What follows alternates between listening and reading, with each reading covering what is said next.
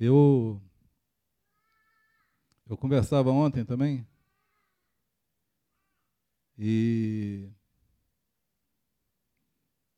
eu tenho eu tenho uma dificuldade comigo. Eu tenho eu não sei falar daquilo que Deus não está falando no meu coração.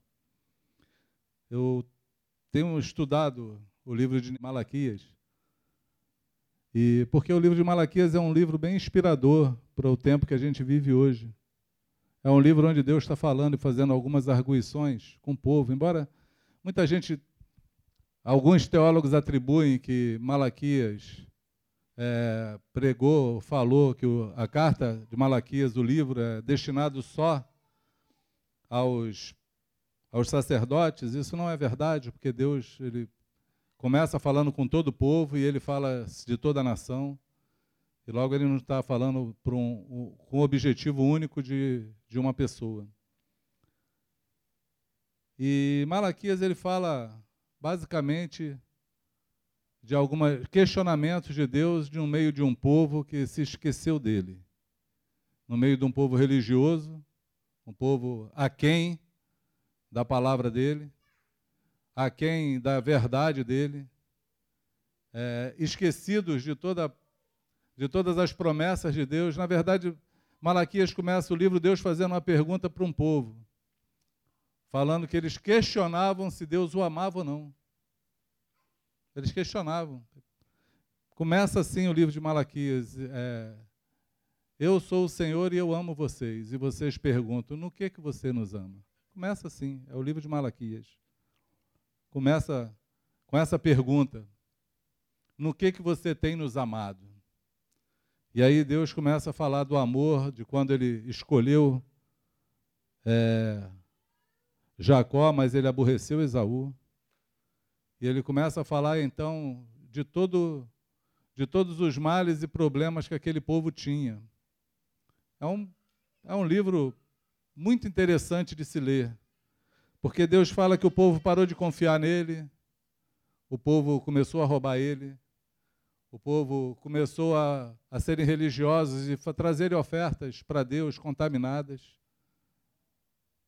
aleijadas, cegas, mancas. A oferta deles, o Senhor não recebia. Não era algo de coração, nem era algo que, que era por devoção. Não era uma oferta que valeria a pena alguém entregar. Ele fala do sacerdócio contaminado os sacerdotes também tinham perdido a fé, tinham perdido também a esperança, aceitavam qualquer coisa, porque a função de rejeitar uma oferta ruim ou oferecer no altar de Deus uma oferta que não fosse satisfatória seria também do sacerdote. O sacerdote aceitava qualquer coisa. A coisa estava rodando assim de qualquer forma. E o povo tinha um coração muito interessante, amados.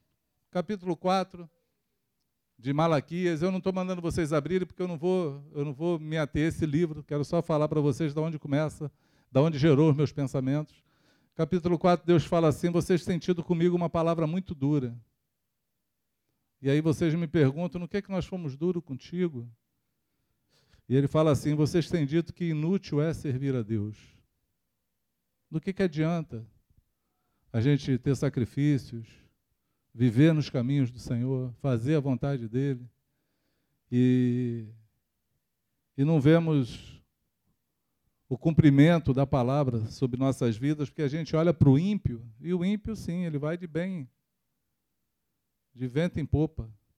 O ímpio prospera em tudo que faz.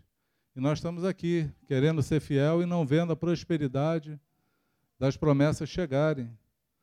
E aí o Senhor termina falando assim: olha, naquele dia, naquele grandioso dia, naquele grande e terrível dia do Senhor, no qual eu vou me manifestar, vocês vão saber a diferença daquele que crê e daquele que não crê. Porque diante de mim tem um memorial escrito. Eu vou tratar vocês como um pai trata o filho, protege, guarda o filho.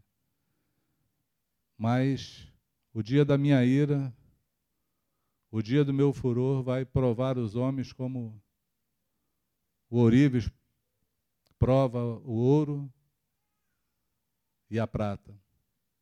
Naquele dia vocês verão a diferença. E termina então dando uma grande promessa para nós, falando assim: nos últimos dias também eu vou enviar Elias. E ele vai restaurar o coração dos pais aos filhos e dos filhos aos pais. Amém? Esse é o livro de Malaquias, um livro escrito entre 430 e 460 anos antes da, antes da vinda de Jesus, antes do nascimento de Jesus. Esse livro ele ele precede a 430 anos de silêncio de Deus sobre a terra.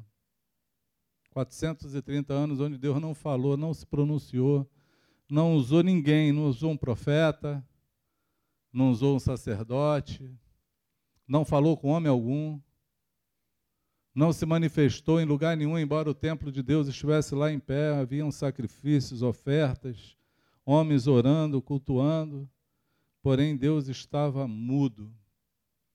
E eu classifico que essa ausência da voz de Deus, ela vinha por conta do coração do homem.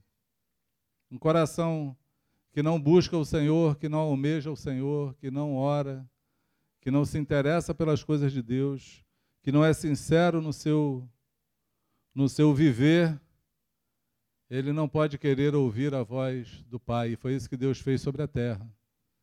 Ele passou 400 anos em silêncio. Talvez, aí penso eu, não diz as Escrituras, mas me permita é, usar dos meus pensamentos para falar.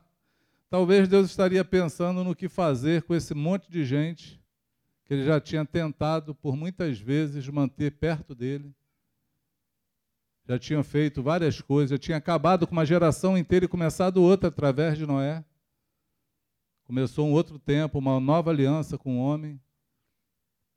E mesmo assim, encontrava o homem nessa circunstância, aonde já tinham passado por provas, já tinham passado por exílio, já tinham visto Deus falando de várias maneiras.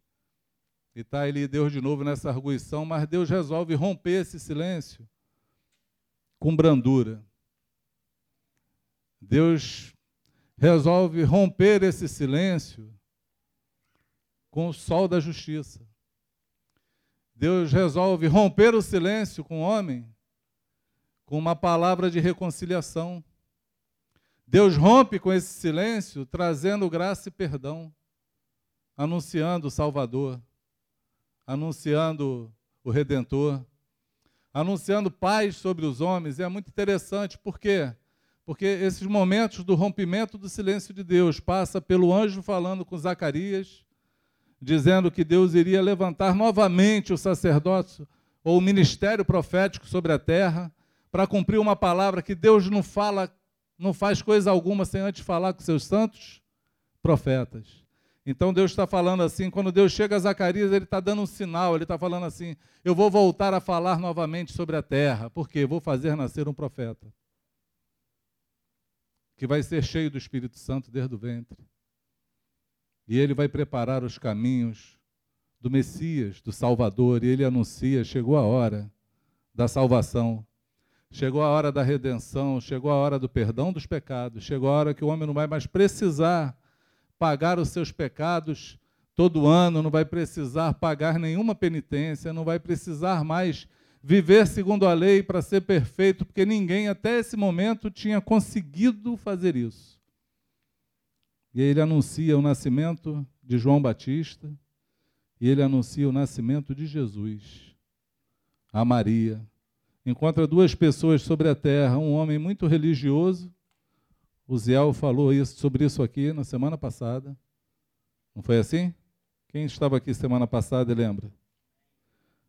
O Ziel, semana passada, falou: quando Deus vem, qual é a nossa atitude? Ele falou de Zacarias.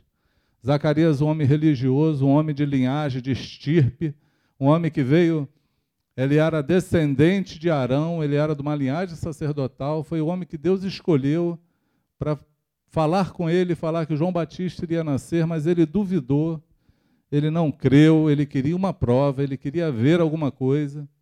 Ele queria saber como é que aquilo, qual, como, como ele poderia ter certeza daquilo para ele poder anunciar. Porque ele tinha que anunciar algo, mas ele queria ter certeza. E aí a falta de fé no coração de Zacarias provocou uma disciplina de Deus terrível sobre a vida dele, que foi cerrar os lábios dele e ele ficou mudo, sem poder anunciar que Deus tinha falado sobre a terra e que Deus iria começar novamente a se movimentar sobre a terra. E aí vem Maria, que ouve também o mesmo anjo falar com ela, só que ela creu, bem-aventurada que creu, porque ela fala assim: seja feito segundo a palavra do Senhor, eis aqui a serva do Senhor, cumpre em mim a sua palavra.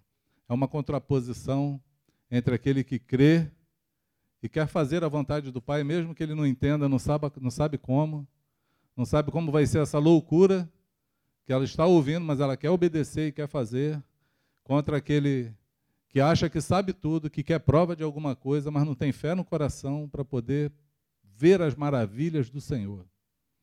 Consegue entender o que eu falo? Até aqui estamos indo bem? É muito interessante eu tenho estudado sobre isso, por quê? Porque eu acredito muito, de todo o coração, que nós vivemos um tempo precursor à vinda de Jesus. Nós vivemos num tempo onde Deus vai romper com o barulho desse mundo agora. Ele rompeu com o silêncio dele, agora ele vai romper com o barulho do mundo, com a confusão do mundo, com o distorcer de tudo que se chama Deus para se manifestar e falar: Eu sou o Senhor que reina sobre todas as coisas, a minha palavra vai se cumprir, vai fazer diferença entre bode e ovelha, vai separar os cabritos das ovelhas, ele vai trazer, escolher os seus e vai condenar não só o mundo, como vai condenar também as trevas de uma vez por todas para encerrá-los no largo que arde com fogo e enxofre. Você crê nisso? Todo momento que se antecede um grande evento, ele tem uma grande marca. Ele tem uma grande marca. O momento que antecedeu esse evento de Jesus, do nascimento de Jesus, de Deus falar sobre a terra, do silêncio de 430 anos, né?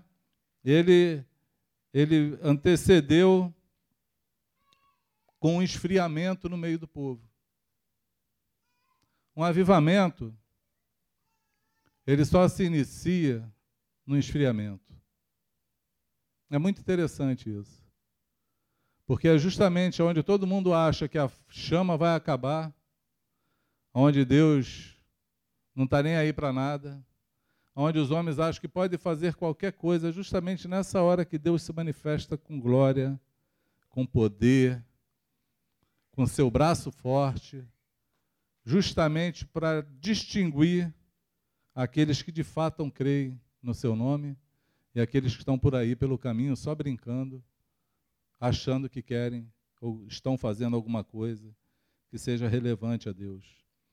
E como nós sabemos que a cada dia que passa estamos mais perto da volta de Jesus, sim ou não? Isso, isso não precisa nenhum profeta falar para você. Eu não preciso ser profeta para isso. Qualquer pessoa que tenha falado isso, desde que Jesus ressuscitou dos mortos, está falando isso com verdade. Vou te falar por quê. Porque no dia que Jesus morreu naquela cruz e no terceiro dia ressuscitou, começou uma contagem regressiva sobre o mundo. Nós escrevemos e anotamos a, a data que vivemos, ela faz referência à morte de Jesus. Entende isso? Nós vivemos no ano de 2019 após a morte de Cristo. É antes e depois de Cristo. Amém? Se não for da sua morte, é do seu nascimento, mas é antes ou depois de Cristo. Nós, quando Jesus veio, ele vem trazer a salvação e nós esperamos o fim porque o fim vem. O escritor de Apocalipse fala isso: o fim vem, o fim vai chegar. Nós não vivemos numa ordem crescente, nós vivemos numa ordem decrescente. Ou seja, a cada dia nós nos aproximamos mais da volta de Cristo, do evento onde Jesus vai voltar. A cada dia que passa, fica mais perto de nós. Eu sempre abro um parênteses quando falo disso, porque tem gente que acha que Jesus demora a voltar. Depende. Se você morrer hoje, para você ele voltou hoje. Porque hoje você vai comparecer diante do tribunal de Cristo. Porque ao homem é dado morrer uma só vez, depois disso segue-se o juízo. Amém? Então, quem está esperando, ah, não, Jesus vai demorar a vinda, falta se cumprir essa promessa, aquela, cumprir não sei o quê. Tolo. Se você morrer hoje, ele voltou para você hoje. Se antecipou. Antecipou a vinda dele. Porque ninguém vai fugir do tribunal de Cristo. Ninguém vai se excluir de ser julgado pelas suas obras boas ou mais.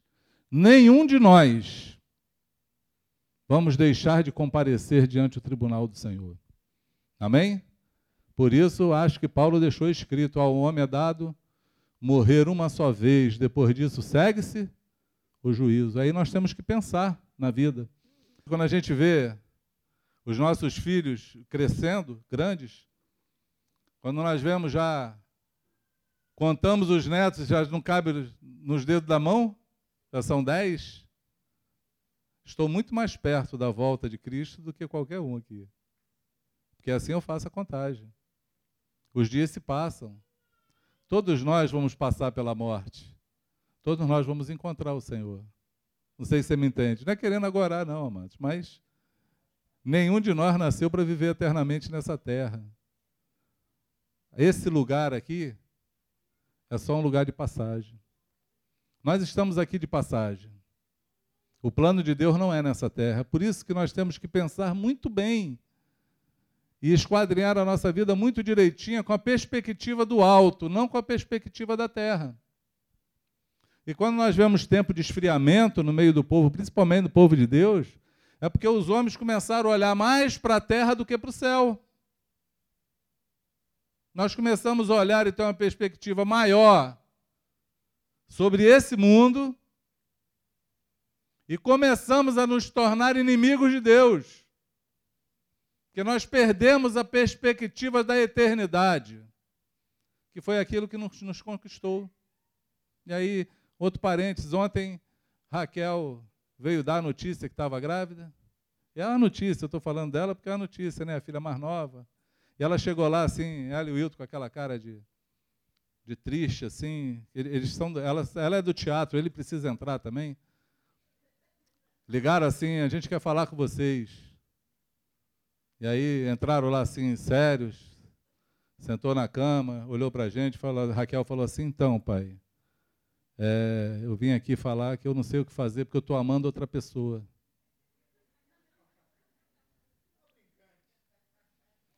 E aí eu fiquei olhando para ela assim, sei. Então, aí eu não sei como é que é, eu falei com o Hilton, eu não sei como resolver isso, aí nós viemos aqui para poder pedir ajuda. Aí eu olhei para a cara do Hilton, olhei para a cara dela, não testificou, não testificou o que ela queria falar. Porém, a mãe, já mais desesperada, né? como é que é isso? Como é que aconteceu isso? Quem é essa pessoa? Que história é essa? Não acredito! Aí ela, então, eu, desde janeiro, de dezembro, eu parei de me proteger e apareceu essa pessoa. Ah, tu tá grávida. Aí foi aquela encenação. Mas eu achei muito interessante isso, amados. Por quê? Porque o dia que nós conhecemos a Jesus, nós passamos a amar uma outra pessoa. Consegue entender isso? O dia que Raquel descobriu que está grávida, ela descobriu que está amando alguém que ela nem conhece ainda. Está dentro do ventre dela ainda. Talvez tenha que ver com o microscópico hoje. Eu não entendo muito desse negócio de gravidez. Mas possivelmente, né? Sob essa semana que está grávida, vai ver no microscópio. Mas sabe que dentro dela já tem um ser que ela ama. Quando nós recebemos o Senhor, a gente não sabe explicar, mas a gente está amando outra pessoa. A gente descobre que dentro de nós, surgiu um amor que nós não sabemos explicar. Nós não sabemos dizer quem é. Não conseguimos mostrar a fotografia dele para ninguém. Não conseguimos explicar nada, nós só sabemos que ele habita dentro de nós. Ele começa a mudar a nossa vida. Ele começa a mudar nossos conceitos. Ele começa a mudar a maneira que nós pensamos. Nós passamos a ser outra pessoa a partir desse dia. É um amor inexplicável. Tem uma música que eu sou apaixonado por ela. Eu acho que é da Sônia Hernandes essa música. Se não for dela, é de alguém. Mas é de um CD deles, de Renascer Praise, que fala assim: Eu não conheço o teu rosto, mas eu te reconheço em todo lugar. Nunca toquei em tuas vestes, mas sinto o teu perfume no ar. Eu não sei como é a tua voz, mas o som dela me guia. Eu não consigo viver sem você na minha vida. Que amor é esse que se move dentro de mim? Me alcançou com perdão, intensamente me atraiu. É impossível estar distante desse amor que me cerca. Eu amo, eu amo te amar, Senhor. Encontrar Jesus é o que fez toda a diferença na nossa vida. Mas Tiago deixa uma palavra tão confrontadora que Tiago, escrevendo na carta dele, ele fala assim: Não ameis esse mundo, nem aquilo que o mundo te dá, te oferece. Porque aquele que se faz amigo desse mundo se torna inimigo de Deus. É difícil entender quando o Tiago fala isso, porque parece que a gente tem que virar religioso, mas ele está falando de amor. Nós temos que escolher aonde nós vamos amar, a quem nós amamos, e é tão fácil a gente começar a amar o mundo, começar a viver na perspectiva terrena e esquecer da perspectiva da vida eterna. Nós começamos a trocar e permutar coisas que são eternas por coisas temporais. Em prol de alcançar o ter, a gente compromete o ser. E aí começamos a perder as coisas que vão nos levar à eternidade para nos prendermos às coisas que são temporais e passam rápido. E ó, somem como poeira. Esse é o momento onde nós temos que parar e pensar e se voltar para Deus, porque são nesses momentos que Deus quer avivar qualquer coração, qualquer nação, qualquer cidade, qualquer pessoa. Porque o avivamento, ele pode ser um avivamento coletivo, pode ser um avivamento nacional, como pode ser um avivamento de uma pessoa só. Porque o avivamento de uma pessoa só pode trazer um avivamento, por exemplo, numa nação. Vocês conhecem a história de Jonas? Jonas era o cara que resolveu viver o caminho dele. Deus mandou ele para o lado, ele foi para onde?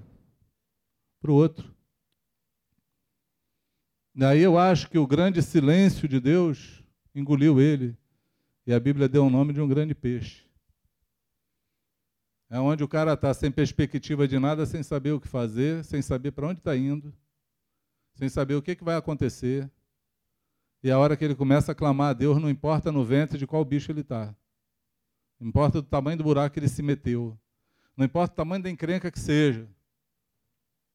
É naquela hora que ele começa a orar a Deus e aí Deus vem e traz avivamento sobre ele. Coloca ele lá onde ele devia estar. Mas a restauração dele traz um avivamento sobre uma cidade inteira. Não é assim? É ou não é? É assim que Deus faz. Amém? Ele pode fazer isso na minha vida, pode fazer isso na tua vida, ele pode fazer isso na cidade ou no bairro que você mora, através da tua vida, e ele pode fazer isso em toda essa nação através de você também que está aqui me ouvindo. Por quê? Porque Deus só precisa de pessoas desejosas a fazer a vontade dele. Deus não precisa de pessoas eloquentes, sábias, ricas.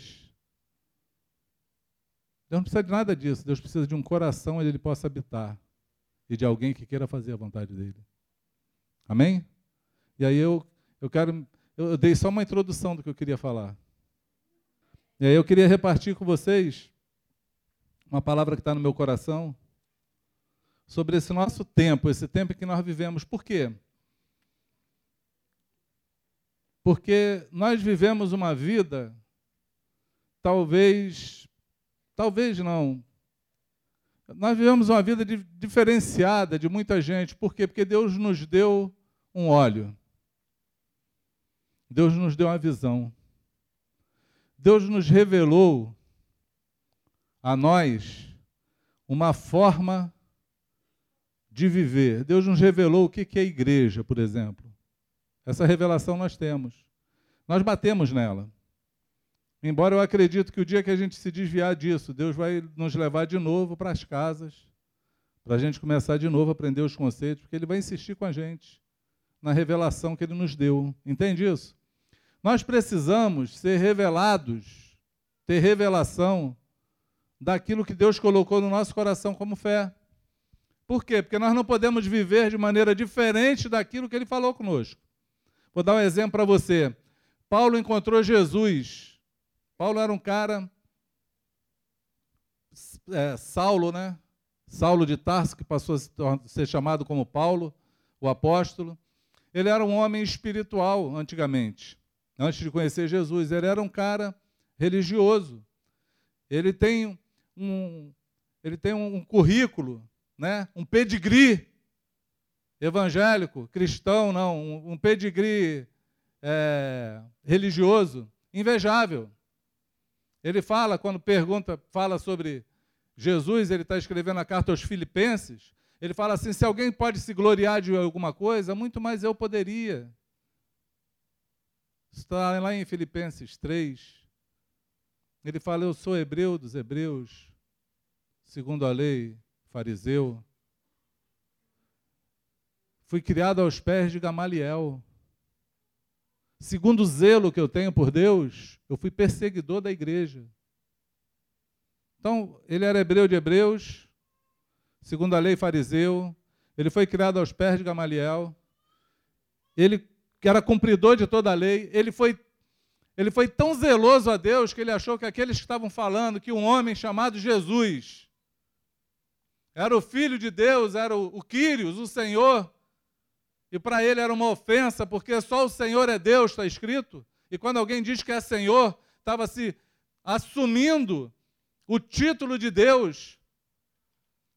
Ele saiu com toda a autoridade que ele tinha eclesiástica para perseguir esses hereges que falavam sobre um homem que se dizia ser Deus, que morreu numa cruz e matava essas pessoas.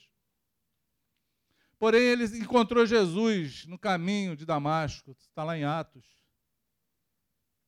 E aí, ele preso, dando esse testemunho a um rei chamado Agripa. O rei ouve a história dele e fala assim: Paulo, tu quase me persuades a ser como tu. E ele fala assim: é por ser fiel à visão que eu tive que eu estou aqui diante de ti, ó Rei. Eu sou tão fiel à visão que eu tive, que é por isso que eu estou aqui preso. Mas falando dela com fidelidade. E se não fosse por causa dessas cadeias, a intenção é essa mesma, que você se pareça comigo. a intenção é que você tenha a mesma visão que eu. A visão é aquilo que Deus te dá e ninguém pode dizer para você mais que é mentira. Quantos visionários tem aqui? Quantos tem? Por exemplo, quantos acreditam que um dia vai estar com Jesus? Quantos creem aqui que um dia vão estar com ele numa cidade que é a Rua de Ouro? Os homens correm atrás do ouro hoje, a gente vai andar nele, pisar nele.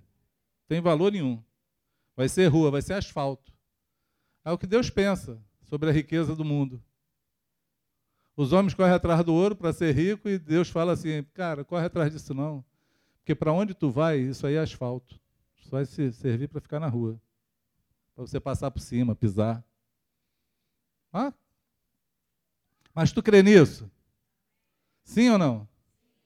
Amém? Quantos aqui oram a Deus e acreditam de fato que Ele está te ouvindo? Que não precisa de um intermediador, não precisa de um intercessor, você não precisa de um santo qualquer para você se ajoelhar e falar assim: fala lá com Deus, eu estou aqui esperando. Não faz como meu pai fazia, escolhe um santo com nome bem difícil que ninguém conhece. Aí eu falo, rapaz, de onde tu arrumou esse aí? Ele, não, esse aqui ninguém conhece, eu vou pedir para ele, porque aí não tem muito pedido, ele leva o meu mais rápido. Era a fé dele. Ele cria dessa forma que ele ia procurar lá um que ninguém conhecia. Mas quantos, quantos aqui acreditam que abre a boca para falar e Deus te ouve? Você é um visionário. Você vive debaixo de uma visão, de uma crença, de que o Espírito Santo colocou algo no teu coração. Amém? Nós acreditamos, de fato, que nós somos a igreja de Cristo. Que a igreja não é prédio, não é parede. Que a igreja não tem nome, não tem uma placa pendurada na porta. A gente olha para a Bíblia e não vê isso.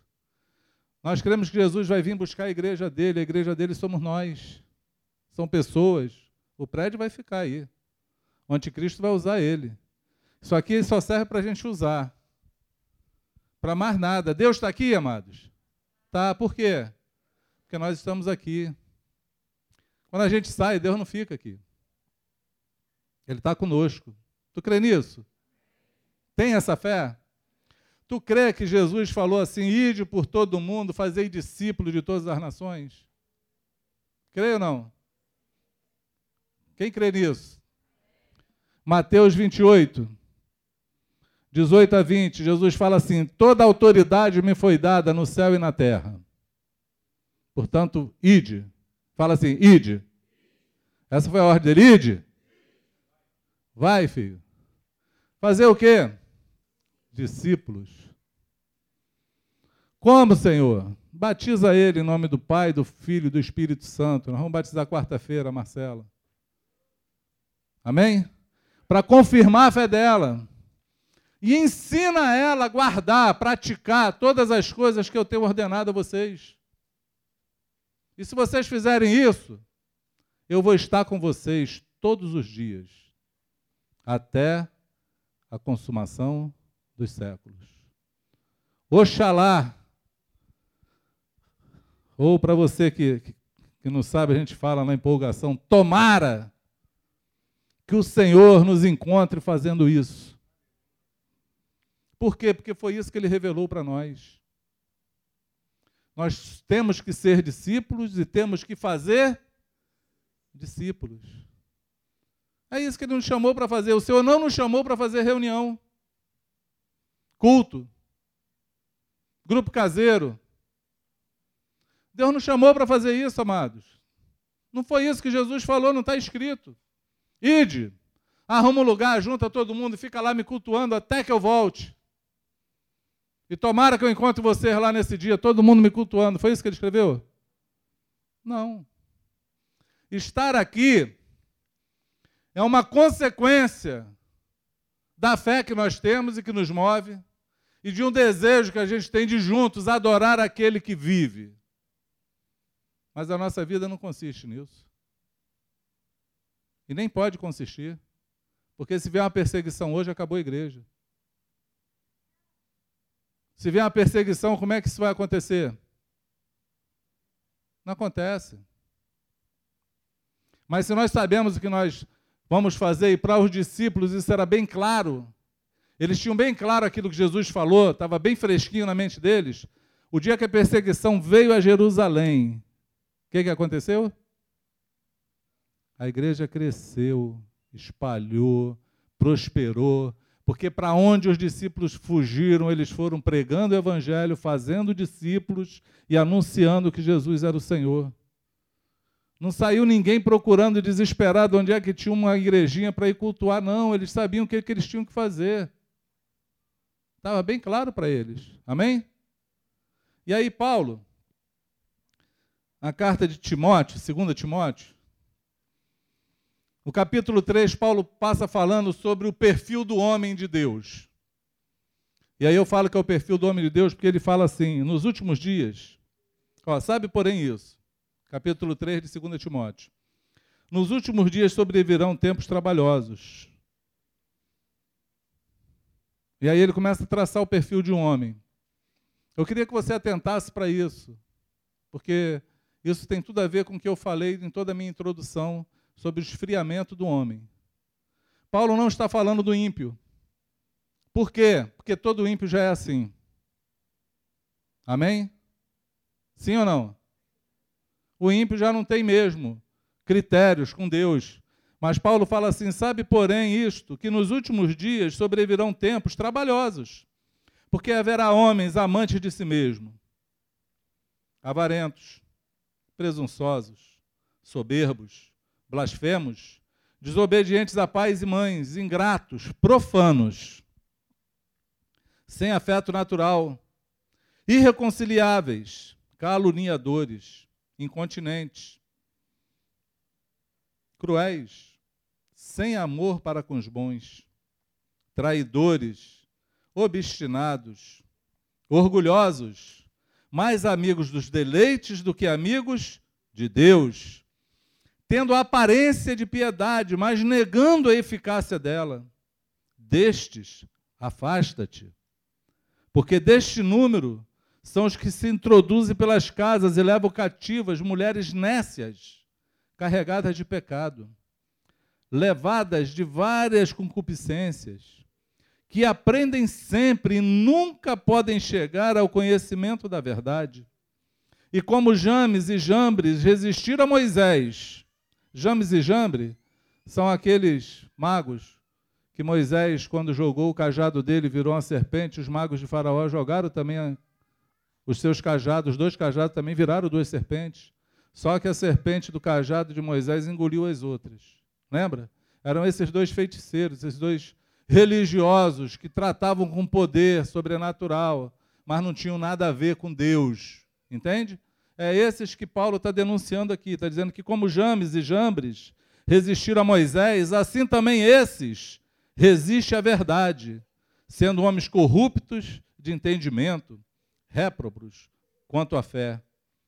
Não irão, porém, avante, porque a todos será manifesto seu desvario, como também o foi daqueles.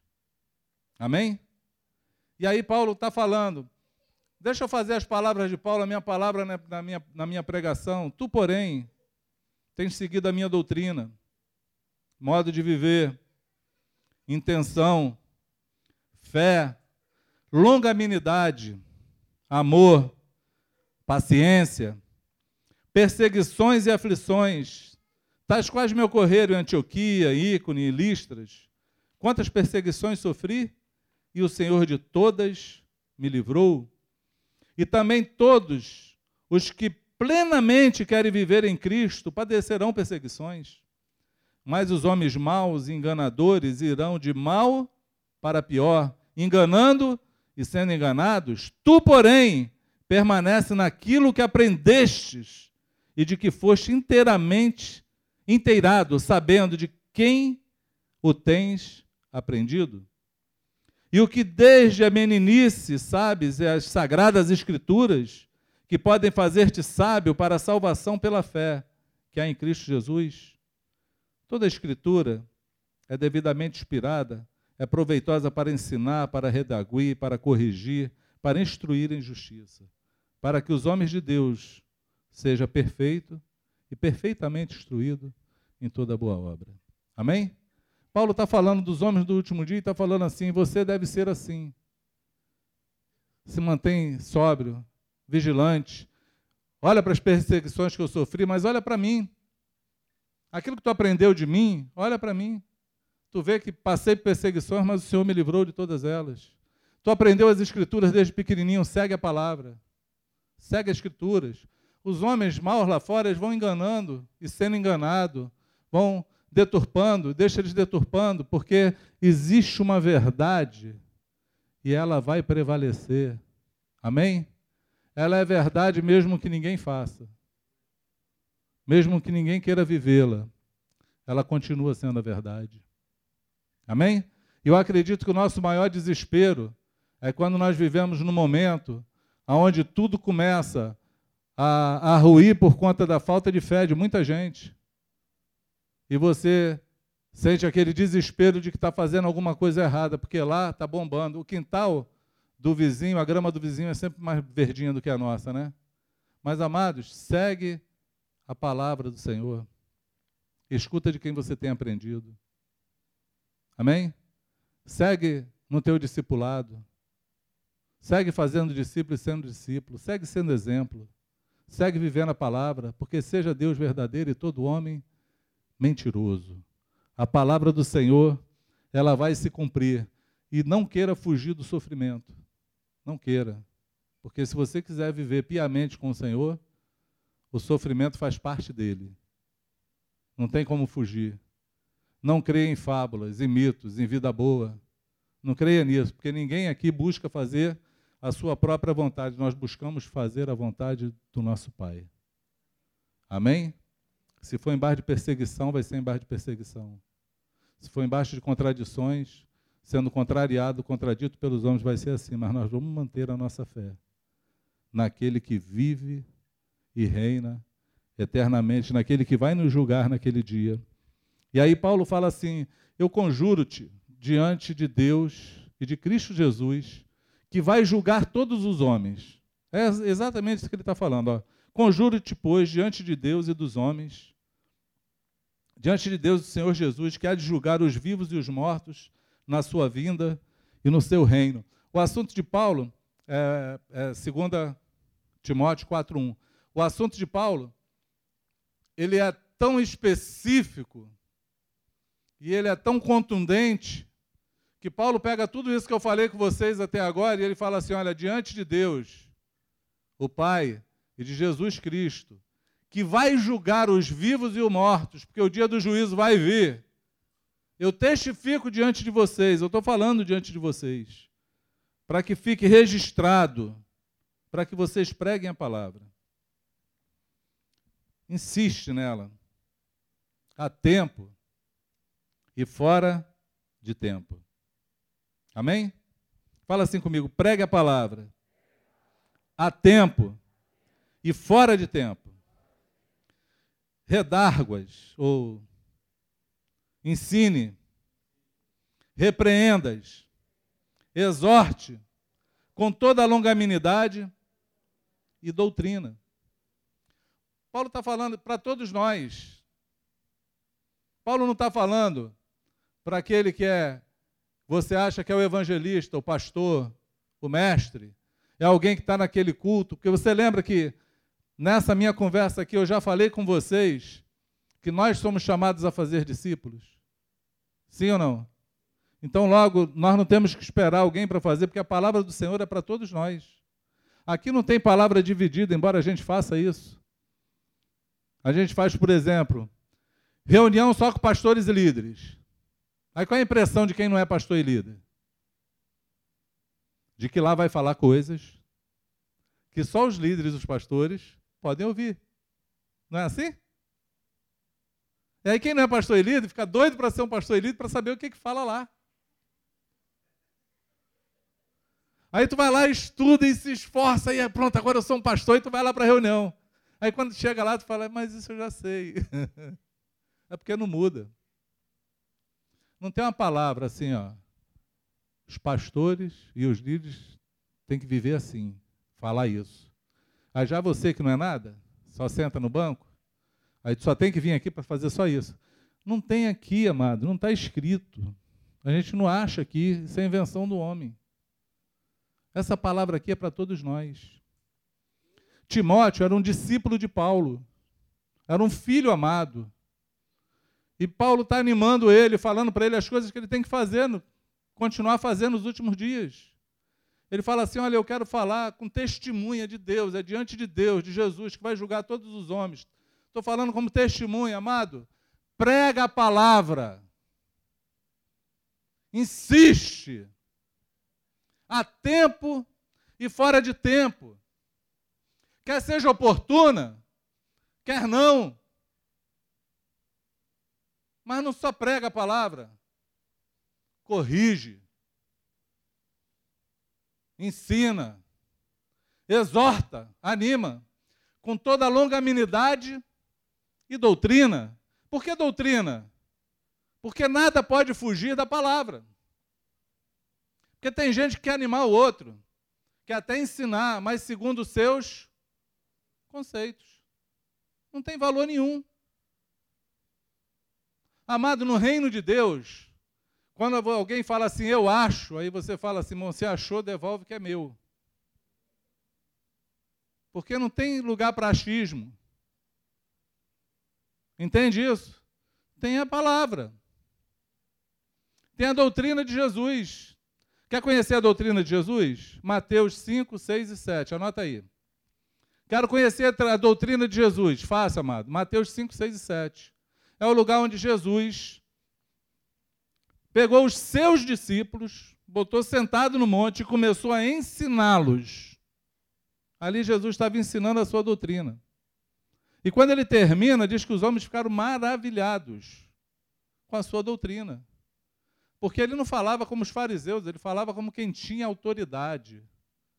E é justamente ali, eu até me lembro de uma história, primeira, primeira vez que eu, que eu vi Sérgio Franco, primeira vez que eu vi, eu estava num grupo caseiro em Campo Grande, lá na, no Rio da Prata, na casa do, do Luiz Maron, a gente estava, o grupo caseiro era lá em cima do, do terraço Luiz Maron, chegou Franco naquele dia com um chapéuzinho na cabeça, ele era cheio de história, tinha um chapéu meio, tinha um chapéu meio, meio estranho na cabeça, e chegou no seu chevetinho lá furioso, um chinelo no pé daquele de franciscano, e eu fiquei olhando assim e falei, gente, como esquisito.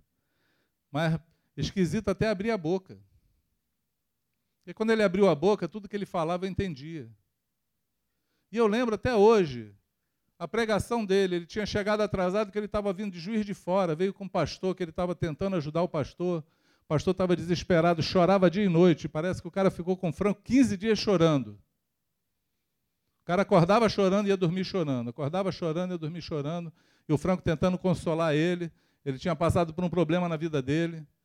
E ele não se conformava com aquele problema e não sabia explicar por que tinha acontecido. E ele disse que o Espírito Santo deu para ele um, um caminho para andar com o cara. E ele pegou Mateus 5, 5, 6 e 7 assim, juntou na Bíblia só as folhas e falou assim: Eu acho que eu sei qual é o teu problema. Fecha teu olho. Aí o cara fechou o olho, ele, eu vou jogar, vou abrir aqui a Bíblia. Bota, bota o dedo. Ele botava. Lê aí. Está vivendo isso? Não. Então vamos de novo, vamos tentar outra vez. Aí juntava de novo a Bíblia assim, soltava, fechou, bota aí. Lê aí. Aí o cara lia. Está vivendo isso? Está fazendo isso? Não, também não. De novo.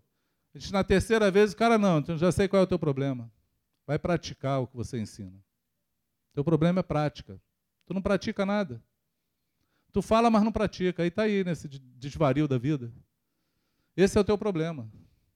Porque o cara não admitia um pecado que ele tinha acontecido. Mas é claro, tu não vive a palavra. Uma hora vai acontecer. Você tem que formar Jesus em você como? Praticando a palavra, vivendo a palavra. Amém? E aí, esse dia que ele falou isso, eu fiquei apaixonado pelo Evangelho. O dia que ele falou isso, surgiu no meu coração um desejo, eu quero viver esse negócio. Eu era novo convertido. Já saí dali atrás do Franco, assim, querendo. O meu pai, meu pai. Então, eu lembrei de você agora, Gilson, que vive me chamando de meu pai.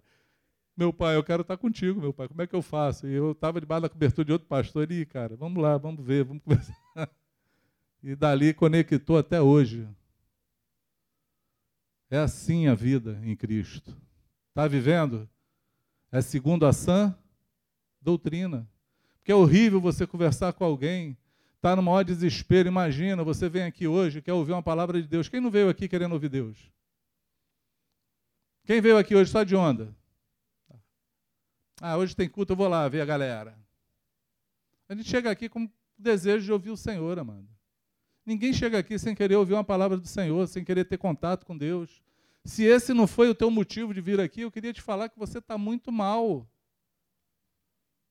Você precisa criar expectativa no teu coração de que Deus pode falar e fazer aonde você chega no meio de uma congregação, porque Jesus falou que onde tem dois ou três no nome dele, ele está presente. Se ele está aqui, ele pode falar contigo, ele pode te libertar, ele pode te curar, ele pode transformar a tua vida. Hoje pode ser um dia que vai fazer diferença na tua vida, como já teve dias que fizeram diferença na minha.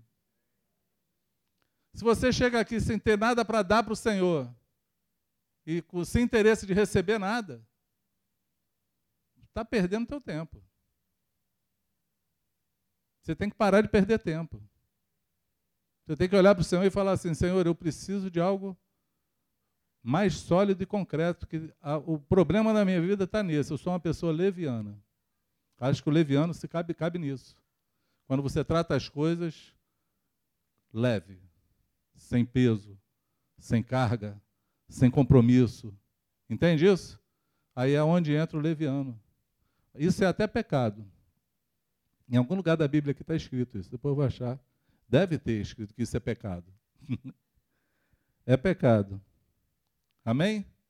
E aí tem que ser segundo essa doutrina, porque alguém que chega para falar contigo quer ouvir o quê? O que que Deus pensa?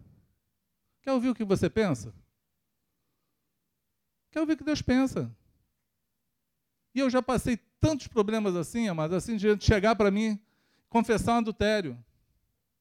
Pastor, estou oprimido, chorando, não sei o que e tal. Eu falo, filho, a palavra diz, o Senhor diz que você tem que andar na luz. Tem que confessar teu pecado. Aquele que encobre o seu pecado jamais prosperará, mas o que confessa e deixa alcançará misericórdia. Mas se eu confessar, minha mulher vai me deixar, problema dela. Cada um na sua. Você não vive para tua mulher, não é para dar certo com a tua mulher, é para obedecer a Deus, a Deus pô. Confessa e deixa ele fazer, porque se o teu motivo for o Senhor, quem vai cuidar da tua mulher vai ser ele. Porque para ela tem uma palavra de perdão. Sim ou não? Deus não tem palavra para todo mundo? Tem, amado. Aí ele, cara, você já é o quarto ou quinto pastor que eu falo. Eu já senti desejo de falar e todo mundo fala: tá maluco, não fala não. Vai acabar teu casamento. Amado, é segunda doutrina. Amém? Prega, anima, exorta, com toda a longanimidade e doutrina. Tem que ser o que o Senhor fala. Não pode ser o que você pensa. O que você pensa não tem valor algum. Pode ser verdade só para você. E tem uma outra coisa que eu acho que é importante, eu quero deixar registrado contigo. Toda vez que alguém te procurar para querer saber um caminho do Senhor, amado, ora. Tenha temor de Deus.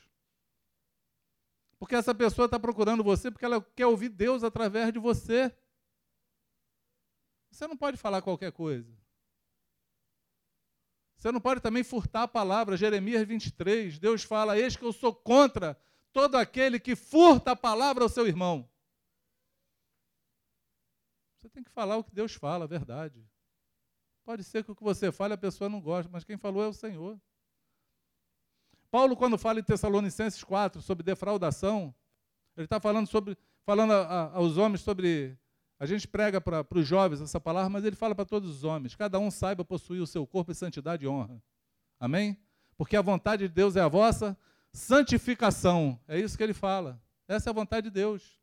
Ele fala: porque ninguém oprima ou defraude ao seu irmão. O que é oprimir? Ninguém toque, ofenda, é, toque em propriedade alheia. Ofender é tocar em propriedade alheia. Amém? É teu? Não, não toca. Não é teu, pô. Então ninguém ofenda. Nem defraude. O que é defraudar? Provocar sentimentos que você não pode satisfazer. Entende isso? Defraudação é pecado. Aí ele fala assim: porque Deus, ele é vingador dessas coisas. Mas aqueles que não quiserem receber essa palavra, rejeitar essa palavra, que rejeite. Porque quem rejeita isso não está rejeitando a homens, mas a Deus, que também nos dá o Espírito. O que, que Paulo está falando? Se você rejeitar, não está rejeitando a mim que estou falando, não. Está rejeitando ao Senhor que falou. Quem disse é Ele. É Ele que nos dá o Espírito. E é Ele que vai nos cobrar. Se você quiser obedecer, sim.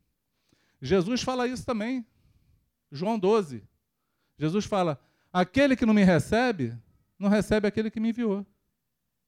Mas eu não julgo. Eu não vim julgar o mundo, eu vim salvá-lo. Mas as palavras que eu tenho pregado, essa vai julgar o homem no último dia. Ele está falando, quer rejeitar o que eu estou falando? Tranquilo, não vou te julgar, não. Eu estou aqui para salvar. Estou aqui atrás dos pecadores arrependidos. Amém? Não confunde isso também, não, porque tem muita gente que diz, ah, Jesus, ele está atrás só dos pecadores, ele, ele me ama do jeito que eu sou. É verdade, mas ele não te aceita desse jeito. Ele está atrás dos pecadores que se arrependem. Ele veio para que aqueles que pecam possam se arrepender e encontrar salvação. Não se gloria e não se mantém no teu pecado porque Jesus é bonzinho, porque ele não vai te aceitar, não. São coisas diferentes. Ok? Sim ou não? São coisas diferentes. Ele ama o pecador, mas ele odeia o pecado. Entende isso? Deus ama o pecador, mas ele odeia o pecado. Ele morreu na cruz para que todo aquele que se arrepende do seu pecado possa ser perdoado dele e tenha vida eterna. Amém? O que encobre as suas transgressões jamais prosperará, mas o que confessa e deixa alcançará misericórdia. Então tem que ser segundo a doutrina, segundo a palavra do Senhor. Amém? Aí ele fala, por quê? Tem um motivo. Porque nós, nós estamos vivendo nesse tempo. Por quê? Porque virá tempos. Fala assim, esse tempo. Em que não sofrerão a sã doutrina, mas tendo comichão nos ouvidos, amontoarão para si doutores conforme as suas próprias concupiscências e se desviarão os ouvidos da verdade voltando-se às fábulas. Mas tu, se sóbrio em tudo, sofre as aflições, faz a obra de um evangelista, cumpre o teu ministério. Importa a cada um de nós cumprir a carreira que nos foi proposta. Amém? Cabe a cada um de nós pregar. E aí eu queria falar uma outra coisa só para encerrar para com vocês sobre pregar.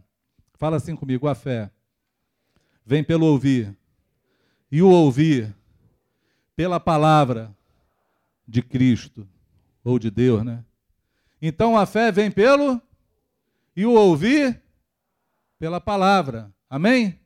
Então, alguém para ter fé precisa ouvir da palavra. Como é que alguém vai ouvir a palavra? Você vai pegar a Bíblia e sair lendo para os outros? Porque nós cremos que aqui está a palavra de Deus. Aqui contém a palavra de Deus, sim ou não? Sim? Então, eu posso presumir então que para que alguém ouça a palavra, eu tenho que pegar a Bíblia e ler para a pessoa. É isso? Como é que é isso, amado?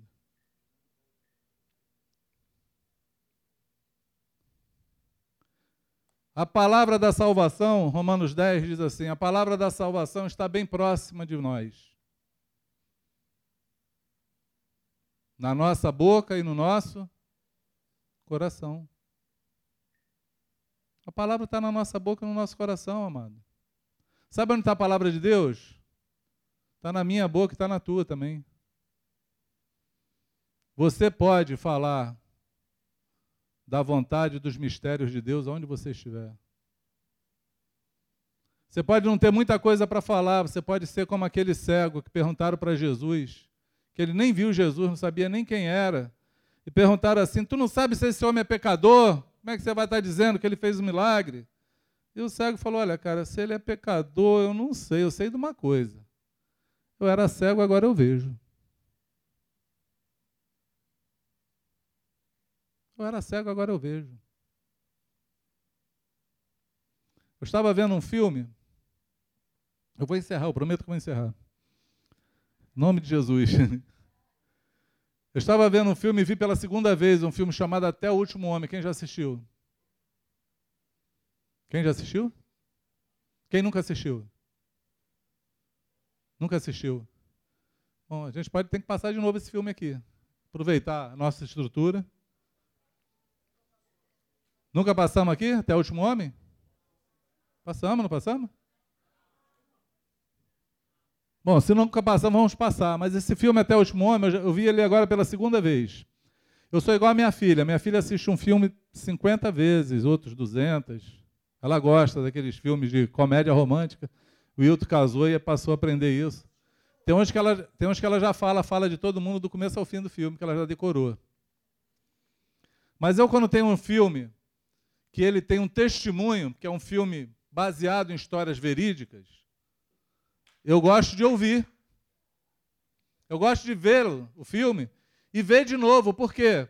Porque quando você assiste filme, tem, tem, tem, tem detalhes que você, na primeira vez que você viu, você não vê. Quando você vê a segunda vez, você observa os detalhes. Não é assim? E aí eu gosto de ver por causa disso. E esse filme é um filme interessante. Esse filme conta a história de um homem chamado Desmond Doyce.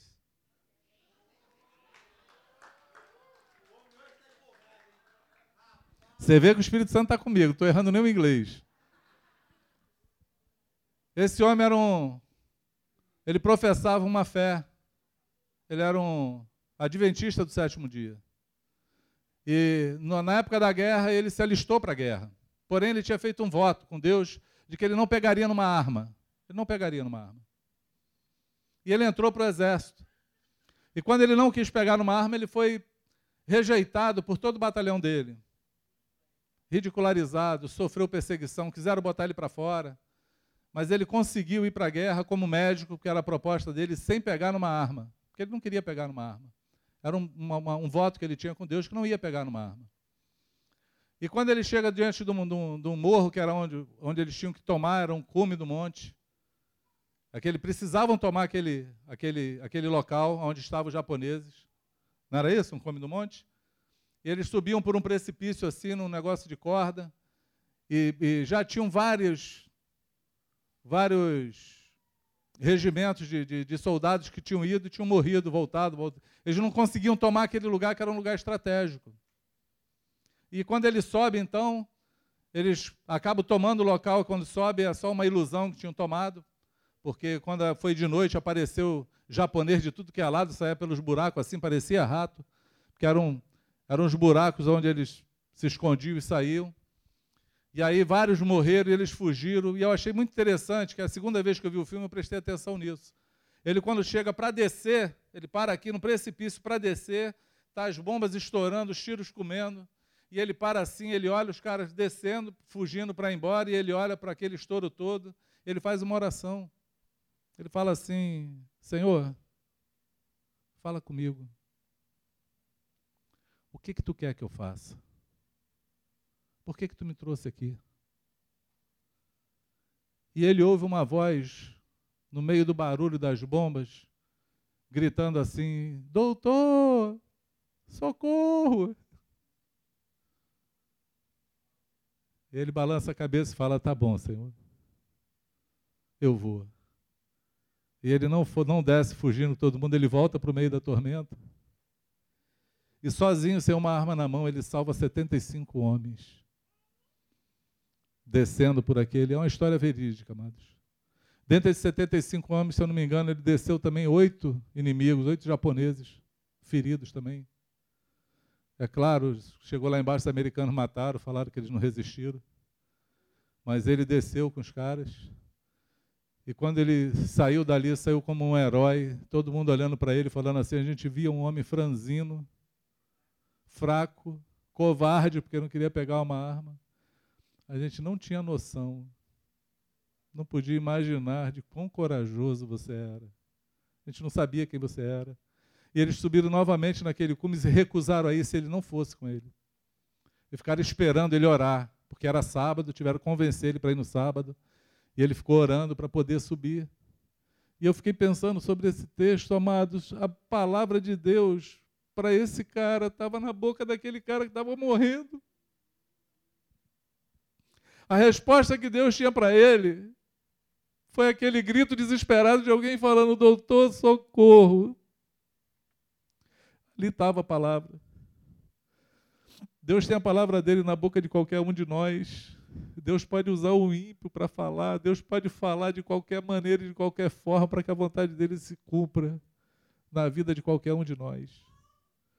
Nós temos que dar atentos, perceptíveis à voz do Senhor e temos que estar fazendo aquilo que o Senhor nos chamou para fazer. Amém? Prega a palavra, insiste nela. Há tempo fora de tempo.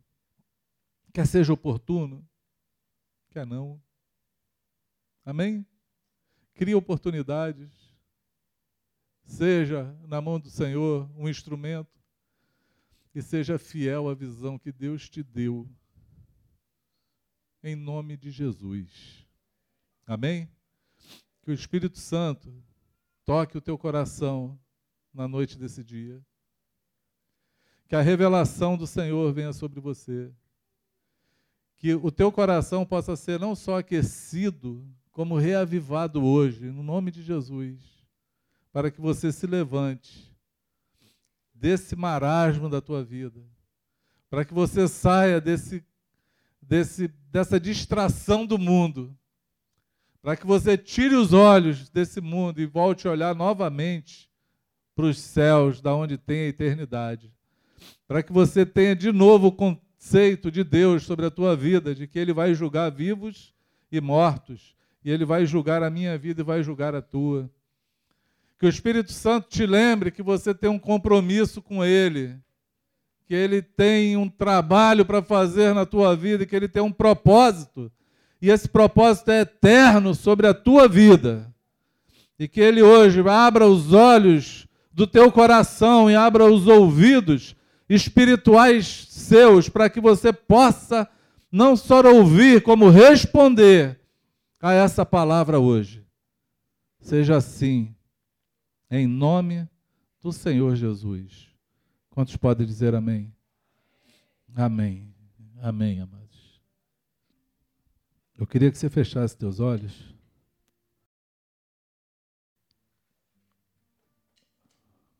Eu queria que você tivesse em nome de Jesus, um tempo, você pudesse falar com o Senhor. Eu estou aqui hoje falando, e o que me move hoje é, a minha oração é que hoje, a palavra de Deus esteja nos meus lábios. E que ela cumpra o propósito pelo qual ela foi lançada. Porque a fé vem pelo ouvir e o ouvir pela palavra de Cristo. Que essa palavra produza fé no teu coração. Que essa palavra produza obra na tua vida. Que essa palavra quebre hoje grilhões, cadeias, barreiras que se levantaram sobre você. Que hoje seja um dia de resgate na tua vida. E que você possa hoje se levantar como um soldado, arregimentado nesse exército, para agradar aquele que te arregimentou, aquele que te chamou, aquele que te escolheu para essa boa obra. Que você tome novamente o teu lugar. E que a doutrina, palavra do Senhor, ela venha sobre o teu coração, porque é aquilo que está trazendo dificuldade para você, com certeza é contraditório aquilo que o teu Senhor fala contigo. Que o Senhor te dê coragem, fé, disposição de cumprir com a sua vontade. Que você seja alimentado fazendo a vontade do Pai hoje. Que você tome posse da tua herança, da palavra hoje lançada sobre a tua vida. Que você se levante e dê frutos nela. Que você fale como Maria falou: Eis aqui a serva do Senhor, seja feita segundo a sua palavra. Se cumpra em mim a palavra do Senhor, que hoje seja um dia de você atender a voz do Senhor de você não endurecer o teu coração, porque hoje é o dia aceitável do Senhor. Seja cheio do Espírito Santo. Seja renovado. Espírito Santo, tu sabe como eu orei por esse momento. Como eu pedi agora, porque esse é o teu momento. Esse é o momento, Senhor, que os teus filhos estão aqui, de olhos fechados, com toda essa palavra, essa informação que hoje foi escrita e editada na mente deles, eles não vão ter como rejeitá-las. Que tu venha agora e faça a boa obra. Fala aos corações, porque só tu pode fazer isso. O poder de transformar está em ti, Senhor. Todo poder te foi dado no céu e na terra. Tu és o único que pode dar força ao fraco, animal desanimado, consolar, Senhor, aquele que está chorando hoje aqui. Tu és o único que pode, Senhor, entrar hoje, Senhor, e fortalecer nas decisões a serem tomadas. Tu és o único que pode falar: Eis que estou aqui, sou contigo. Tu também és o único que pode falar: Segue-me. Só tu pode fazer isso. Só tu pode falar essas coisas. Então fala. Te manifesta sobre essa audiência. Em nome de Jesus, o Senhor, faz a tua obra boa, perfeita e agradável. Seja assim, em nome de Jesus. Quantos recebem isso? Amém? Seja assim.